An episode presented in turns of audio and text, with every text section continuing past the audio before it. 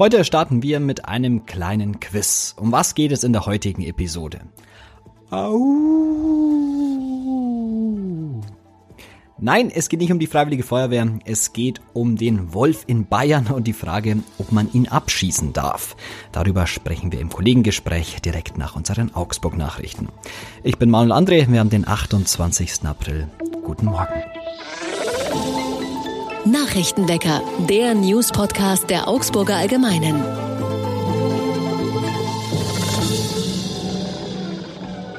Und das sind unsere Augsburg-Nachrichten. In der Augsburger Maximilianstraße haben die Vorbereitungen für den Fußgängerzonenversuch ab Anfang Mai begonnen. In vergangenen Tagen wurde ein Teil der zwölf Zierkirschen und Waldbirnen in Stahlgefäßen sowie Bänke aufgestellt. Ab heute herrscht ein Parkverbot, ab Montag ist die Einfahrt in die Straße nur noch in Ausnahmefällen erlaubt. Die Größe der Bäume sorgt aber bereits für Gesprächsstoff angesichts der Projektillustrationen mit Bäumen, deren Krone etwas ausladender aussahen, wirken die Bäume sehr mickrig. Auch aus der Stadtverwaltung heißt es, dass man mit den gelieferten Bäumen nicht zufrieden sei. Zwei Bäume werden bleiben, der Rest wurde gestern durch Platanen ersetzt. Zudem sei die Vegetation aufgrund des kühlen Frühjahrs um einige Wochen verzögert, so die Stadt. Sobald die Bäume ausschlagen, ergebe sich wohl ein anderes Bild. Nach dem Pannenstart im Winter will das Eisenbahnunternehmen Go Ahead jetzt zügig in den Normalbetrieb kommen. Ab dem 2. Mai werden tagsüber die planmäßigen Zusatzfahrten zwischen Augsburg und Meitingen wieder gefahren, sodass es dort wieder einen Halbstundentakt gibt. Das Unternehmen Go Ahead, das im Dezember weite Teile des S-Bahn-ähnlichen Nahverkehrs rund um Augsburg übernommen hatte, hatte den Betrieb aufgrund von Personalmangel eingeschränkt. Ab dem 11. Juni soll dann auch der samstägliche Halbstundentakt nach Dinkel-Scherben kommen. Auch darauf verzichtete Go Ahead zum Betriebsstart angesichts der fehlenden Triebwagenführer. Der verpatzte Start und auch eine Baustelle dürften in der Summe Fahrgastverluste mit sich gebracht haben. Inzwischen habe sich die Lage laut Go Ahead aber wieder verbessert. Die Pünktlichkeit liege inzwischen zwischen 80 und 90 Prozent. Das entspricht dem Niveau des Vorbetreibers DB Regio, wobei diese Zahl immer noch bedeutet, dass mehr als jeder zehnte Zug zu spät kommt. Und die Hochschule Augsburg bietet jetzt ein neues Probestudium an. Immer mehr junge Leute sind nach dem Schulabschluss unsicher, was sie machen wollen. Bei bundesweit über 20.000 Studiengängen nehmen die Orientierungsprobleme und der Beratungsbedarf zu. Diesem Trend begegnet die Technische Hochschule Augsburg mit einem neuen Angebot. Unter dem Motto Startfenster in dein Leben bietet die Hochschule ab Oktober deshalb erstmals ein Orientierungsjahr an. Unentschlossene können in dem Probestudium in fast alle Disziplinen hineinschnuppern. Sie haben eine Auswahl von rund 100 empfohlenen Kursen und Lehrveranstaltungen. Man kann sich aussuchen, was einem gefällt, man kann aber auch seine Kenntnisse in wichtigen Fächern verbessern und freiwillig Prüfungen ablegen, die später an jeder deutschen Hochschule angerechnet werden. Die Hochschule betont, bei dem Orientierungsjahr handelt es sich um ein vollwertiges Studienangebot, bei dem man nur gewinnen könne. Selbst wenn man bei einem freiwilligen Test durchfallen sollte, habe das keine negativen Folgen. Und jetzt schauen wir noch aufs Augsburg-Wetter. Heute ist es überwiegend bewölkt in der Stadt. Immer wieder müsst ihr auch mit leichtem Regen rechnen. Die Temperaturen liegen zwischen 8 Grad am Morgen und 13 Grad am Nachmittag. Am langen Wochenende wird es überwiegend freundlich. Die Sonne kommt raus und wir erreichen Temperaturen von bis zu 17 Grad. In Bayern dürfen Wölfe ab dem 1. Mai einfacher abgeschossen werden. Naturschützer sind entsetzt und prüfen juristische Schritte. Mehr zu diesem brisanten Thema weiß meine Kollegin aus der Bayern-Redaktion Stefanie Sator und mit ihr spreche ich jetzt. Hallo Stefanie. Hallo. Was hat das bayerische Kabinett zur Wolfsjagd denn beschlossen? Das Kabinett hat am Dienstag äh, beschlossen, dass Wölfe in Bayern jetzt viel einfacher abgeschossen werden dürfen.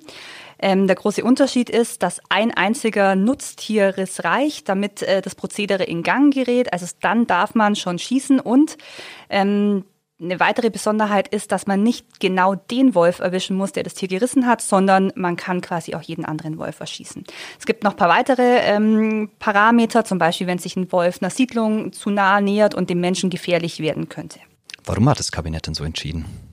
Das ist eine sehr gute Frage. Die Opposition und Naturschutzverbände sagen, das ist alles ein Wahlkampfmanöver. Das Kabinett sagt natürlich, man müsse äh, die Weidetierhaltung schützen in Bayern, man müsse verhindern, dass so viele Schafe gerissen werden. Ähm, genau, da gibt es zwei völlig unterschiedliche Herangehensweisen. Ist der Wolf denn so gefährlich? Ja, da scheiden sich halt wirklich die Geister dran. Also natürlich sagt die, die, die, die Almbauern und die Staatsregierung sagen, ja, er ist gefährlich, er hat in einer sehr zivilisierten Region nichts verloren. Ähm, die Naturschützer sagen, das ist ein Tier, das lange ausgerottet war und das jetzt zurückkommt und das eigentlich ein Grund zur Freude ist. Ähm, das hängt wahrscheinlich immer davon ab, wessen Perspektive man einnimmt. Also der Einbauer, der das gerissene Schaf auf seiner Weide hat, findet es äh, grauenvoll und Naturschützer feiern die Rückkehr des Wolfes, der ja wie gesagt vom Menschen äh, lange ausgerottet war. Was sagen denn die Naturschützer jetzt zu diesem neuen Gesetz? Es sind natürlich maßlos entsetzt. Die sagen, ähm, dass mit, mit der Angst der Menschen jetzt Wahlkampf gemacht würde. Wir haben ja die Landtagswahl im Herbst. Ähm, die sagen aber auch, es ist schon so, dass sie dass es nicht vor Gericht standhalten wird. Also sie sagen, Markus Söder wird es nicht durchsetzen können, weil es eben ein EU-Recht gibt, demzufolge der Wolf geschützt ist. Es gibt die sogenannte FFH, die Flora-Fauna-Habitat-Richtlinie. Und solange die in Kraft ist, ist der Wolf eigentlich so geschützt, dass man ihn nicht so einfach abschießen kann. Das heißt, die Opposition geht jetzt auch gegen dieses Gesetz vor? Die Opposition unterstützt zumindest die Naturschutzverbände, die Klagen angekündigt haben gegen, dieses, äh, gegen diese neue Wolfsverordnung.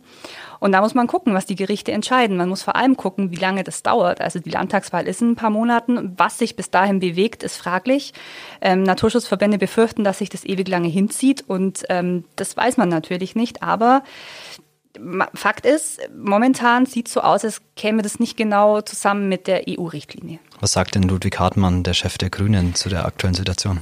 Ja, der ist ähm, natürlich auch fassungslos. Der sagt, ähm, es komme Markus Söder nur darauf an, in Schlagzeilen zu stehen.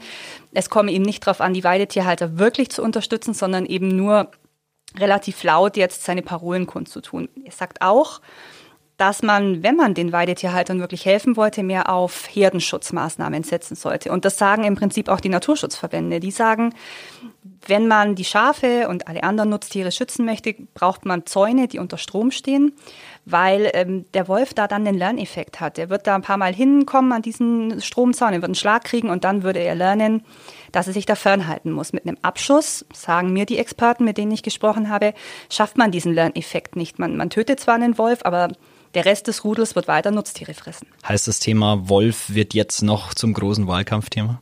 Ja, ich glaube schon.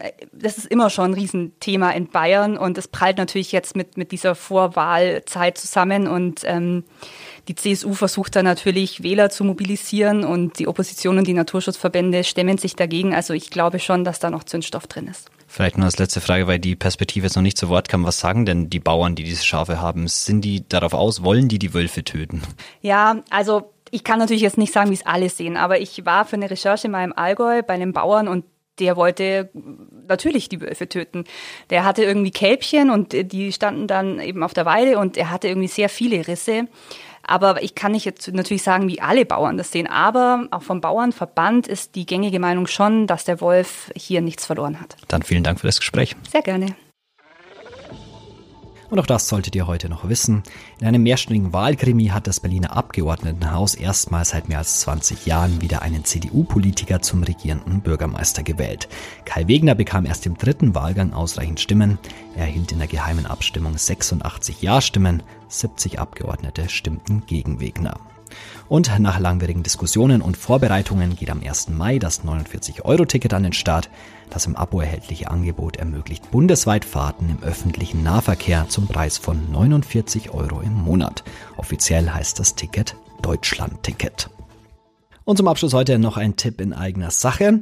Heute findet das Rocketeer Festival im Kongress am Park statt, präsentiert unter anderem von Augsburger Allgemeinen. Das Rocketeer Festival ist die Konferenz für digitale Innovationen und Zukunftstrends in Augsburg. Speaker sind unter anderem Richard David Brecht, Luisa Dellert oder Sascha Lobo. Ich persönlich freue mich am meisten auf Parfüminfluencer Jeremy Fragrance, da bin ich gespannt, was der so raushaut. Das Festival ist zwar ausverkauft, aber in einem Live-Blog bei uns auf der Seite oder über unsere Instagram-Seite könnt ihr fast live dabei sein. So, lala, das war's für heute und für diese Woche. Habt ein schönes, langes Wochenende. Danke euch fürs Zuhören und danke an Stefanie Sator für das Gespräch. Am Dienstag ist dann Greta Brünster wieder für euch da. Ich heiße Manuel André und ich sag Augsburg. Nachrichtenwecker ist ein Podcast der Augsburger Allgemeinen. Alles, was in Augsburg wichtig ist, findet ihr auch in den Show Notes und auf augsburger-allgemeine.de.